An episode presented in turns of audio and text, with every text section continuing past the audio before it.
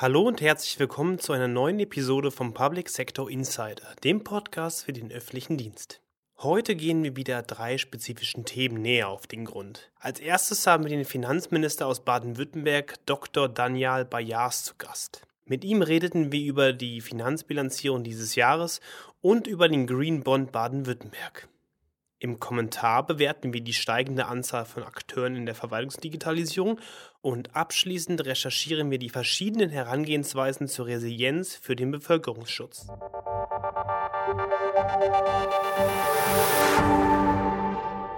Seit letztem Jahr ist Dr. Daniel Bayars Finanzminister der grün-schwarzen Landesregierung in Baden-Württemberg.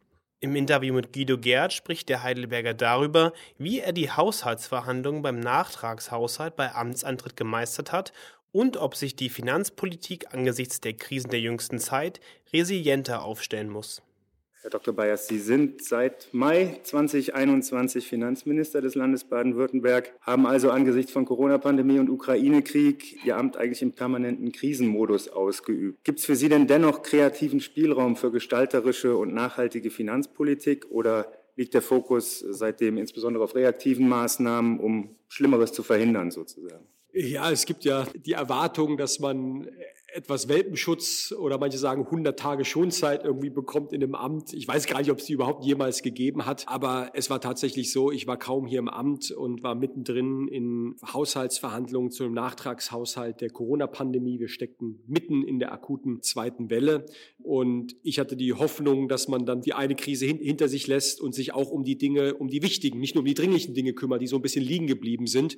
Und dann ist der 24. Februar hat uns ereilt und äh, der Schreck schreckliche Angriffskrieg auf die Ukraine und auch seitdem sind wir eigentlich im Krisenmodus. Ja, und äh, von der einen Krise in die andere und ich weiß gar nicht, sind ja multiple Krisen, die sich stapeln. Wir haben weiterhin die Lieferkettenproblematik, Inflation, der Krieg in der Ukraine. Die Frage, kehrt die Pandemie eigentlich zurück? Und Haushaltspolitik, Finanzpolitik in diesen Zeiten verstehe ich schon vor allem als Risikomanagement, ja, Vorsorge zu treffen, die Gesellschaft bestmöglich auf das vorzubereiten, was uns noch bevorsteht. Und trotzdem, ich habe schon den Anspruch, dass Finanzpolitik ganz konkret gestalten und ermöglichen muss. Die zwei Megathemen, die mich vor allem umtreiben, die Verwaltungsmodernisierung, die Digitalisierung der öffentlichen Hand einerseits und zweitens Klimaschutz in einem Industrieland wie in Baden-Württemberg, genau wie in unserer eigenen Verwaltung. Das betrifft uns natürlich alle. Vielleicht nicht mit der gleichen Intensität und mit der gleichen Aufmerksamkeit, wie es in Nicht-Krisenzeiten ist. Aber den Anspruch habe ich nicht aufgegeben, dass wir uns auch um die Dinge kümmern müssen. Wie ist denn nach, äh, aus Ihrer Sicht das Land bislang finanziell durch die Corona-Pandemie, um mal eine der multiplen Krisen herauszugreifen, gekommen? Und was waren die zentralen Maßnahmen, um dort bestmöglich unter den gegebenen Rahmenbedingungen äh, sich aufzustellen? Zunächst einmal war die Pandemie auch ein Stresstest für die Funktionsfähigkeit des Staates.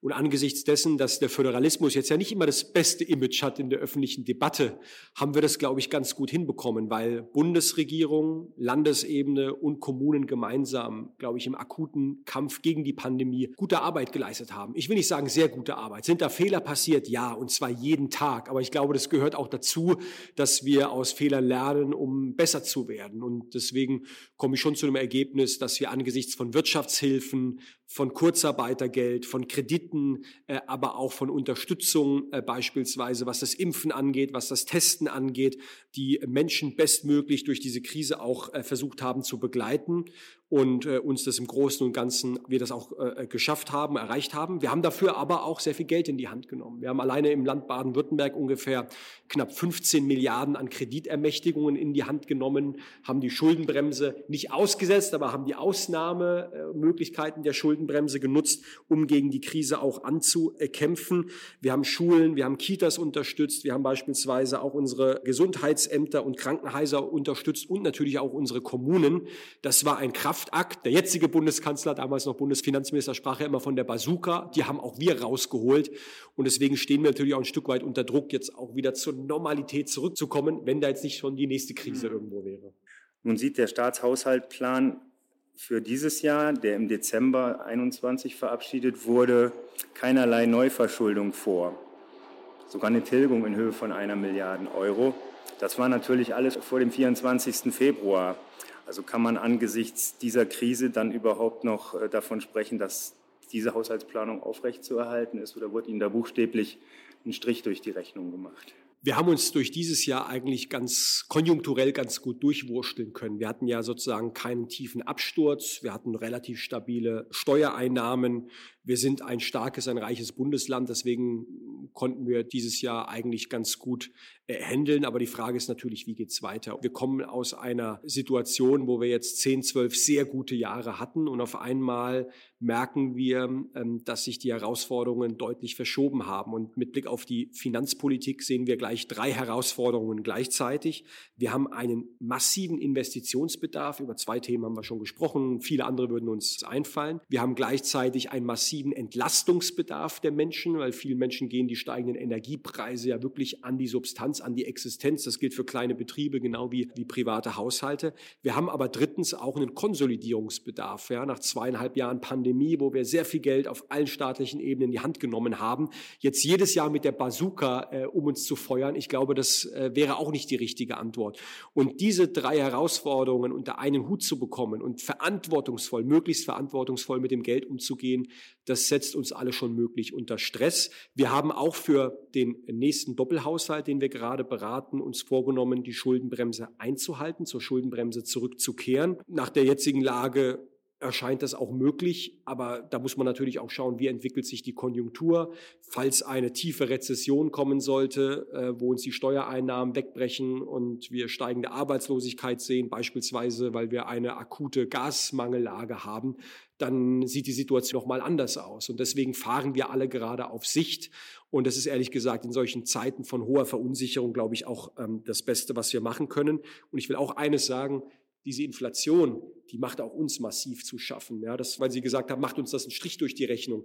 Natürlich haben wir Aufgaben oder müssen finanzielle Dinge stemmen, die wir so nicht auf dem Zettel haben. Wir sind ja äh, als Land Baden-Württemberg und auch wir als Finanzministerium ganz konkret äh, Verwalter von 8000 Liegenschaften im ganzen Land, auch sehr große Gebäude, große Kliniken, Unikliniker oder im Hochschulbereich, wo wir auch noch beispielsweise alte Heizungstechniken haben, also wo uns auch äh, Energiepreise ins Markt treffen. Wir sind selbst ähm, mit unserem Landesbetrieb Vermögen und Bau ja auch kein irrelevanter Akteur, was das Bauen angeht. Wir bauen sehr viel in dem Land, über eine Milliarde in Neubauten und Sanierungen. Auch da laufen uns die Preise davon und wir werden sicherlich sportliche Tarifsteigerungen irgendwo sehen, auf das alles müssen wir ja auch gewappnet sein. Also auch wir als Staat, wir sind kein Gewinner der Inflation, auch uns trifft das sehr empfindlich. Angesichts der multiplen Krisen, die Sie ja schon angesprochen haben, muss sich Finanzpolitik vom Land, aber auch für die Kommunen nicht insgesamt vielleicht noch ein bisschen resilienter aufstellen, wenn man das so formulieren kann, weil es ist ja davon auszugehen, dass die aktuellen Krisen nicht die letzten Krisen sein werden, sondern wir absehbar weitere Krisen erwarten können. Also inwiefern haben sich dadurch auch die Vorzeichen von Finanzpolitik und von finanzpolitischem Gestaltungsspielraum ein bisschen verändert in letzter Zeit? Sie sprechen einen sehr berechtigten, sehr wichtigen Punkt an. Nehmen wir mal ganz konkret das dritte Entlastungspaket der Bundesregierung. Ja, äh, ich fühle mich jetzt auch darin bestätigt, diesen Kurs eingeschlagen zu haben. Als ich sagte, Haushaltspolitik heißt vor allem Risikomanagement. Das heißt, sich auf Eventualitäten auch so gut es geht einzustellen. Jetzt ist das ja ein gigantisches Entlastungspaket, was wir in den Ländern mitfinanzieren müssen.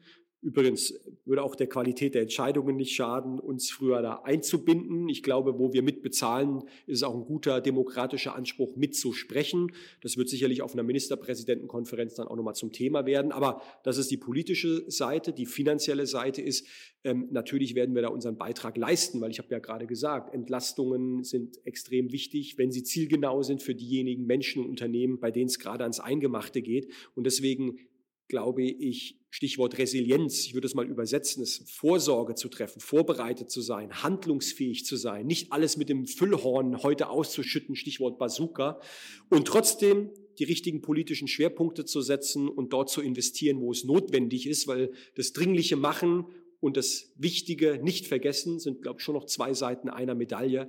Da hat sich, glaube ich, ein bisschen die Mentalität und die Kultur der Haushalts- und Finanzpolitik schon auch ein bisschen verschoben will aber auch sagen, ich habe das Gefühl, dass das noch nicht bei allen angekommen ist. Im politischen Raum, wie Erwartungshaltung in der äh, Gesellschaft oder bei Unternehmen, da ist schon so eine Mentalität nach der Pandemie verbreitet, der starke Staat muss jetzt hier alle Kosten auffedern, aber bei 10% Inflation, sorry, das werden wir vorne und hinten nicht schaffen.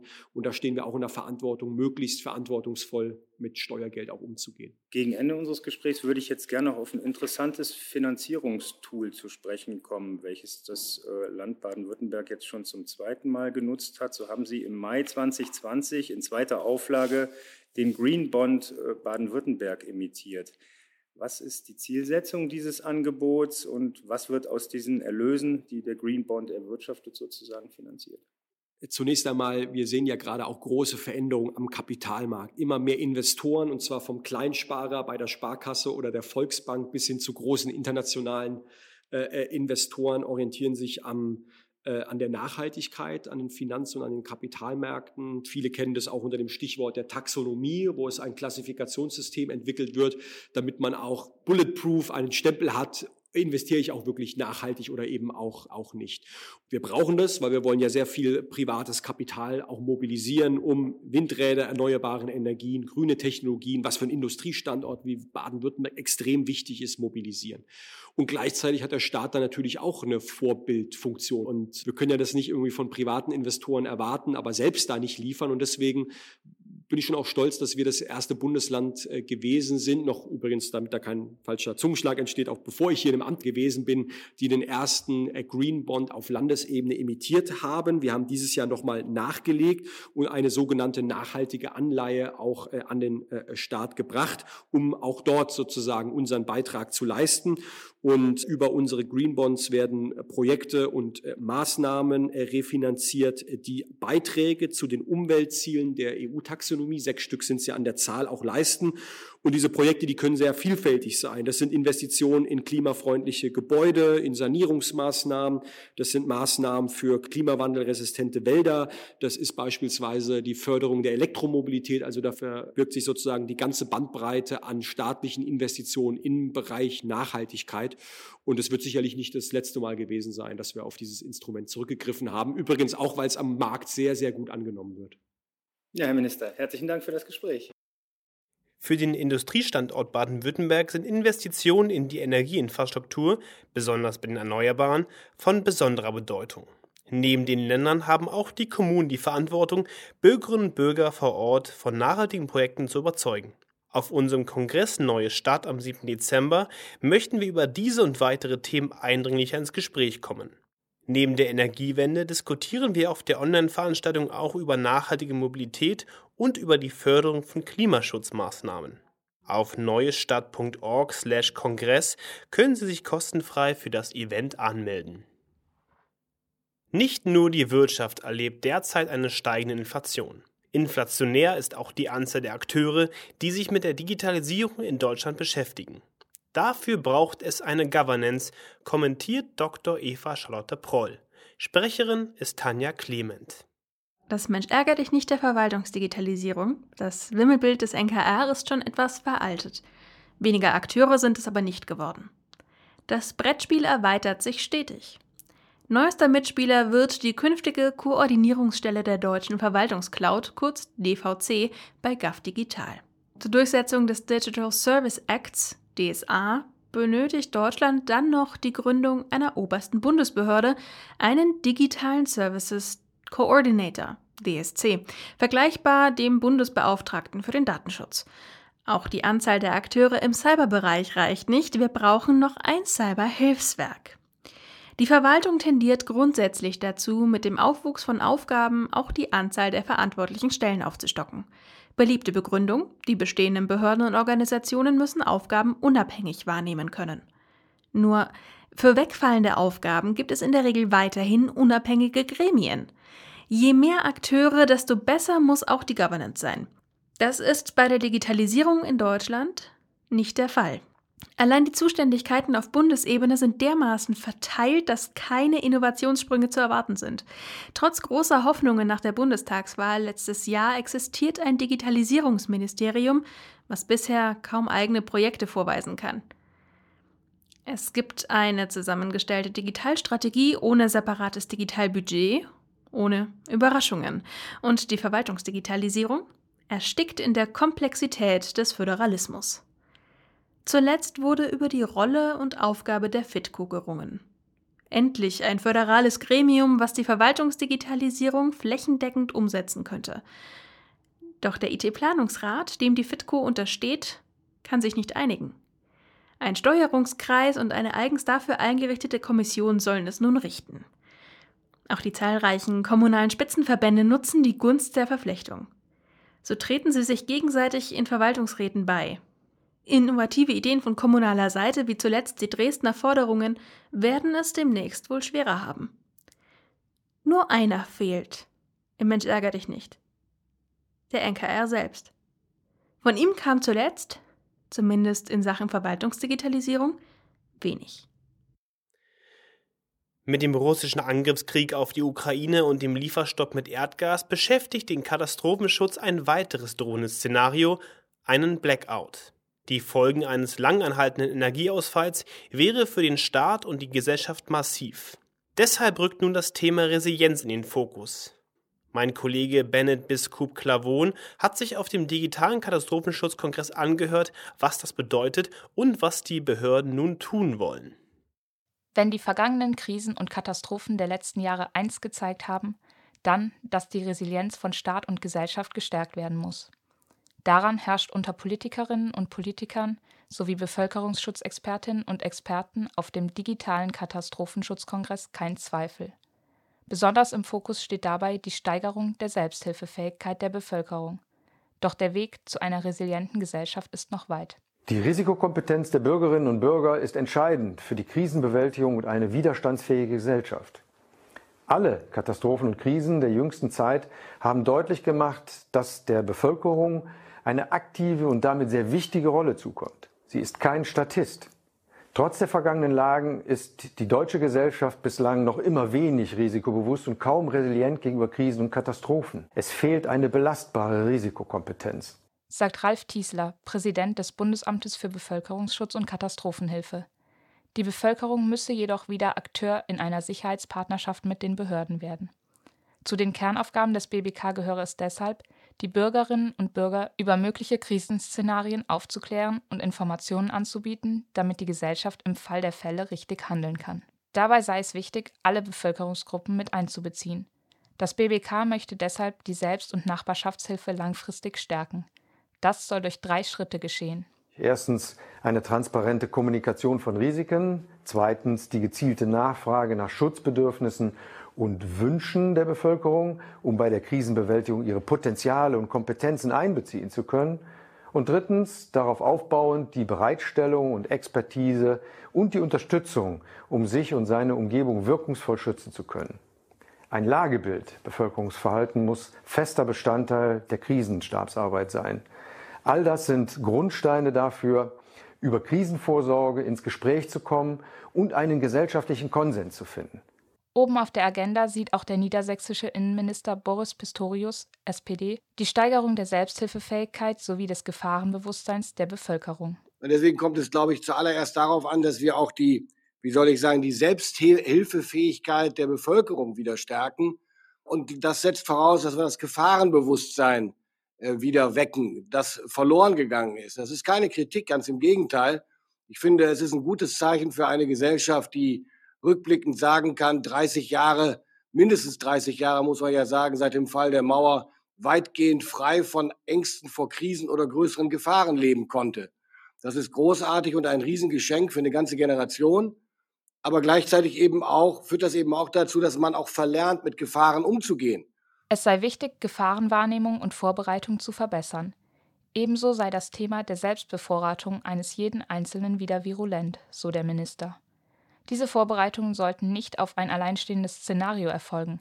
Vielmehr müssten die Strukturen von Gesellschaft und Staat flexibel auf Gefahren aller Art reagieren können. Deshalb habe das Land Niedersachsen alle Kompetenzen in einem Landeskatastrophenschutzamt gebündelt, um hier aus einem Guss handeln zu können. Wie wichtig eine resiliente und eine vorbereitete Bevölkerung ist, stellt Herbert Sauruck, Präsident der Österreichischen Gesellschaft für Krisenvorsorge GfKV, klar. Er kritisiert, dass sich die Bevölkerung zu sehr auf den Staat verlasse und zu wenig Eigenvorsorge betreibe. Und das generell größte Problem ist, dass unsere Gesellschaften, sowohl in Deutschland als auch Österreich, die Menschen glauben oder auch so vermittelt bekommen, es gibt ja immer irgendwer wen der dann kommt und hilft und irgendwo ist immer was verfügbar. Und der wissen wir aus Untersuchungen, dass rund ein Drittel der Bevölkerung sich maximal vier Tage und ein weiteres Drittel maximal sieben Tage selbst versorgen kann und nur ein Drittel länger als eine Woche. Das heißt, wir haben in Österreich äh, 6 Millionen Menschen, in Deutschland äquivalent etwa 60 Millionen Menschen, die nach einer Woche nichts mehr zu essen haben, sehen, die Supermärkte sind leer oder zerstört und es kommt nichts. Und dass damit eine professionelle Krisenbewältigung natürlich sehr schwer wird, ist, glaube ich, selbstsprechend.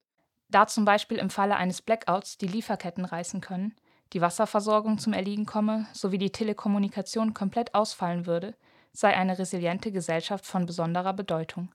Er sagt, dass ohne eine persönliche Vorsorge und Krisenfitness möglichst vieler Menschen alles andere auf Sand gebaut sei.